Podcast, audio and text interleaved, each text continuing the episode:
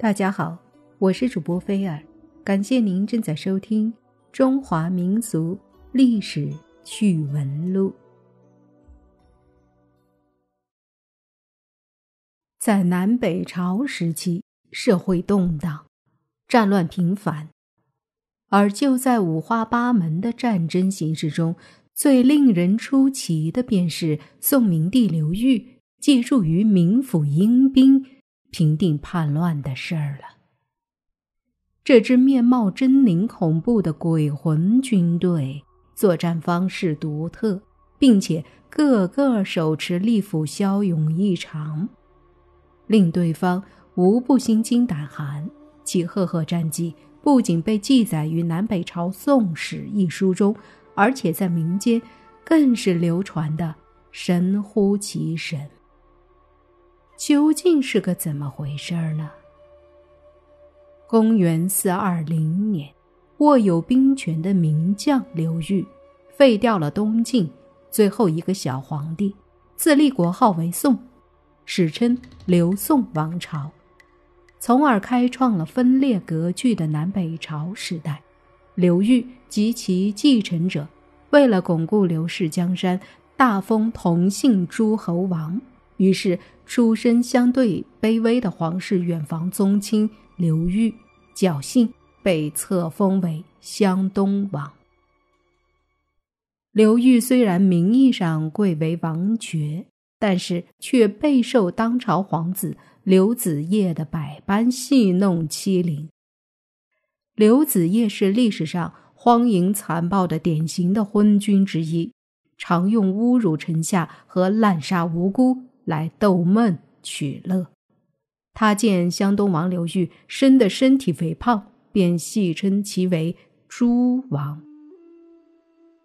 在刘裕一次入朝的时候，刘子业当着文武百官的面，命令侍卫抬来一个猪槽，倒进去腐败的、臭气熏天的猪食，强迫刘裕趴下来，双手扶地，像猪一样的去吃。当看到刘玉满脸都是猪食的狼狈相，刘子业不禁开心的抚掌大笑。刘子业此后不仅多次强令刘玉吃猪食，甚至还骑在他的身上，逼其绕着朝堂爬行。就算刘玉累得满头大汗，趴在地上再也爬不起来时，刘子业仍不满足。叫侍卫把他抬起来，扔进粪池中去洗澡。刘玉虽然惧怕生性残暴的刘子业，但是也有忍无可忍、怒目而视的时候。刘子业见状，便勃然大怒，传来宫廷屠夫要像杀猪一样将刘裕开膛破腹。幸亏当期值日的殿前将军刘成海替其。苦苦求情，刘子业才算是格外开恩，饶过了刘裕性命。但是照例命令卫士当场鞭笞三十下，直到把刘裕抽打得遍体伤痕，方才罢手。刘裕就这样忍辱负重的把委屈和泪水咽进肚子里，表面上。对刘子业继续恭顺有加，暗地里却与统兵大将刘成海、李成文结成死党。刘成海虽然同为皇室宗亲，但是同样对刘子业痛恨的睚眦欲裂。因为刘成海的娇妻曾被刘子业以入宫探寻陈属家眷为名，硬是强迫留下过夜，直到一个月后才放出宫来。而李成文的父亲在同北方少数民族政权作战中，因为屡立战功，威信大增，受到刘子业的无端猜疑，以莫须有的谋反罪名将其逮回京，活活车裂而死。于是，刘裕、刘成海和李成文在共同反对刘子业的基础上歃血为盟，发誓。不诛杀刘子业，绝不罢休。公元四六五年冬季，利用刘子业离开建康，也就是今天的江苏南京市，去余杭赏玩腊梅花之际，以湘东王刘裕为首的反对派势力迅速发动了武装政变。刘成海、李成文指挥忠于湘东王的军队抢占京城后，立即分兵追杀刘子业。刘子业闻讯惊恐万状，率身边的禁军负隅顽抗。但是被其杖责过的禁军将领，这时阵前倒戈投降了刘裕。结果走投无路的刘子业逃进一座山神庙中上吊而亡，其尸体也被乱兵们剁为肉泥。刘裕洗雪了积压胸中多年的深仇大恨之后。在刘成海、李成文的拥戴之下，正式继承了大宝，史称宋明帝。由于其“诸王”的绰号，朝内外尽人皆知，自然有许多刘氏诸侯王和地方将领对其不服，纷纷举兵造反。一时之间，狼烟四起，宋明帝的统治岌岌可危。刘成海、李成文不愧是刘裕手下忠心耿耿的重臣，领兵冲锋陷阵。但是叛军兵多势众，几个阵仗下来，就把两人的队伍打得七零八落。眼看着叛军就要打到了健康城下，宋明帝情知江山社稷难保，就准备好剧毒药液。装置于葫芦里，日夜带在身边，准备一旦京城失陷，就自尽殉节。但是就在叛军节节推进时，却冷不防在紫金山下遇到了一支鬼魂军队。这支队伍中的士兵，军士个个面目惨白，头发披散，冲锋时口中发出呜呜的。令人毛骨悚然的声音，更令人不可思议的是，箭矢射在他们身上，竟然毫无作用；而他们作战时手持利斧，冲入叛军阵营内，如砍瓜切菜般的骁勇异常。被杀的大败的叛军将领满心诧异，派人进行侦查后，更是瞠目结舌：对方的统帅。居然是已经死去一百多年的前东晋大将苏峻。这次他带领着一支从地府中组建的阴兵队伍前来帮助宋明帝。叛军们万万没料到，这宋明帝会有通灵之术啊！居然在危难的时候招来了苏峻及其统帅的三千藤甲兵鬼魂为其助战。认为这是天意的安排，而让宋明帝坐稳江山。于是，在阴兵接二连三的打击下，在心理上濒于崩溃的叛军主力很快瓦解了，甚至纷纷倒戈，表示拥护宋明帝。刘成海、李成文趁机重整本部人马，配合阴兵进行反攻。不出两个月。就荡平了所有反叛作乱的地方势力，而那支立下赫赫战功的阴兵队伍，也在一夜之间神秘地从世间消失了。宋明帝的皇位宝座坐稳了之后，在诏书中一再表白说，朕由于自己继承帝位是顺应天意民心。因此破例得到地府阴兵相助，这才以弱胜强，击败了反对势力。为表彰苏峻及其统领的阴兵助战功劳，宋明帝亲自在紫金山下摆祭进行悼念，追赠苏峻为功德圆满大将军，还拨出专款为其修建了多处庙宇和祠堂。至今。其中的一处庙宇残址，仍然保留于南京下关的老虎山上。刘成海、李成文由于在平叛战斗中同样功不可没，又是宋明帝的最主要的扶持者，因此自然掌握了朝中重权。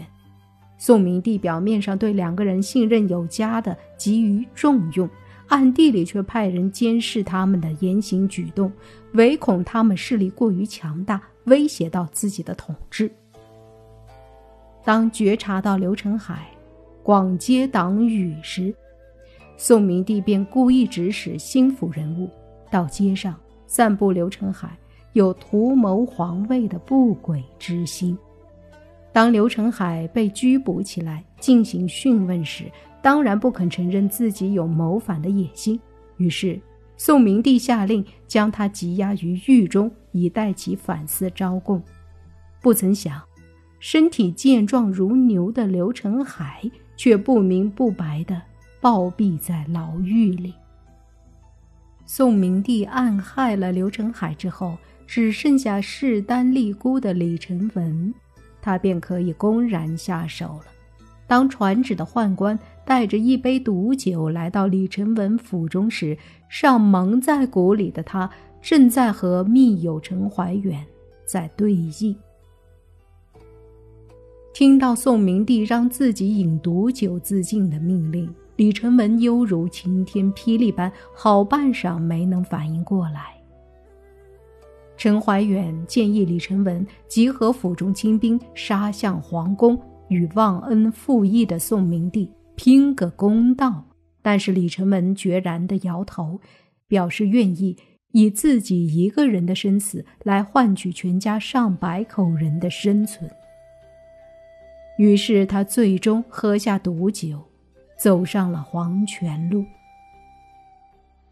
宋明帝之所以要煞费苦心的除掉对自己来说立下汗马功劳的刘成海和李成文，除了担心两人权重有异心之外，其实更主要的是害怕他们泄露关于阴兵杀敌的真相。不过，在与李成文无话不谈的陈怀远遁入山间隐居后。宋明帝借助阴兵平叛及杀人灭口的秘密，还是悄悄地传扬了开来。真相是怎么样的呢？原来，一百多年前的东晋大将苏峻带兵进占建康，控制皇室后，为加强护卫力量，特意精选出三千士兵作为自己的亲兵。为了达到震慑反对派的目的，苏俊计划将三千清兵训练成以一抵十、作战勇猛的所谓神兵。他用重金收买民间艺人，制作了三千只夺魂哨，放在口中，吹响时能发出呜呜的怪声，仿佛鬼哭狼嚎般，令人心惊胆颤。苏俊平素喜欢搜集和研究甲胄，毕其身的精力，研制了一种专门能防箭矢的藤甲，并且派人到山中采集这种少见的坚实的野藤，来照样子制作这种甲胄。就在苏俊的这支手持利斧作战的神兵接近训练完毕的时候，不料反对他的温峤和陶侃。进兵太过神速，没等苏俊的神兵派上用场，就袭击了建康城。苏俊匆匆撤离后，将三千只夺魂哨和三千副甲胄藏到了蛇盘山的一处山洞里，企图喘息过后利用他们东山再起。但是就在苏俊刚刚藏好这些东西，混进来的敌方奸细。就在夜间，手持利刃刺杀了他，并将人头献于温峤和陶侃。苏峻手下的一名心腹副将携带藏宝图，隐姓埋名，销声匿迹之后，那批夺魂哨与甲胄的下落就成为了不解之谜。好在他们并不是真正令人眼馋的金银珠宝，因此没有引起探宝者的关注。直到一百多年后，宋明帝继承了大宝，委派刘成海、李成文领兵抵御叛军。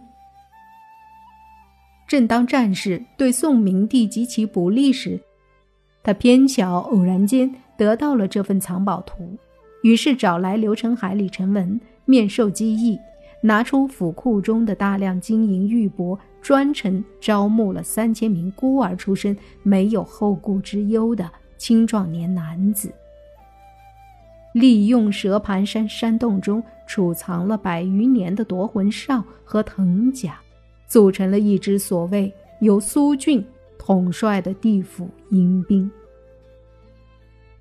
阴兵们个个脸上涂白，嘴中含哨，衣服里面藏着那种特殊的甲胄，再加上宋明帝甜言蜜语般的种种封赏和许诺，做起战来自然格外卖力。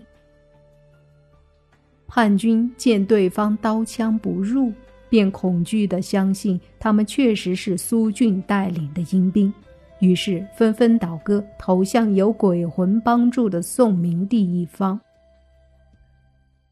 宋明帝在彻底平定叛乱、稳固了统治后，不仅没能兑现诺言，为防止机密外泄，反而派遣刘成海、李成文将所有阴兵引进一处狭窄谷地内扎营，而后在上游决堤放水，淹死了他们。宋明帝接下来便相继拿刘成海和李成文开刀，以为除掉这两个人后，关于阴兵的秘密就会永远封存于世。不曾想，李成文在引药自尽前，竟将事情真相和盘告诉了好友陈怀远，这样才使这段历史没有成为未解之谜。不过，这暴力的宋明帝好景不长，仅仅做了十来年皇帝，内忧外患接踵而来。特别是他常常在刘成海、李成文及三千冤魂向其索命的噩梦中被惊醒，以至于夜不能寐，酿成头昏病，直到患上难以治愈的精神分裂症。四七九年冬季。宋明帝最信赖的禁军将领萧道成，重演他当年篡位杀刘子业的故伎，而发动了宫廷政变，将主子宋明帝腰斩两截儿，从而结束了刘宋王朝半个多世纪的统治。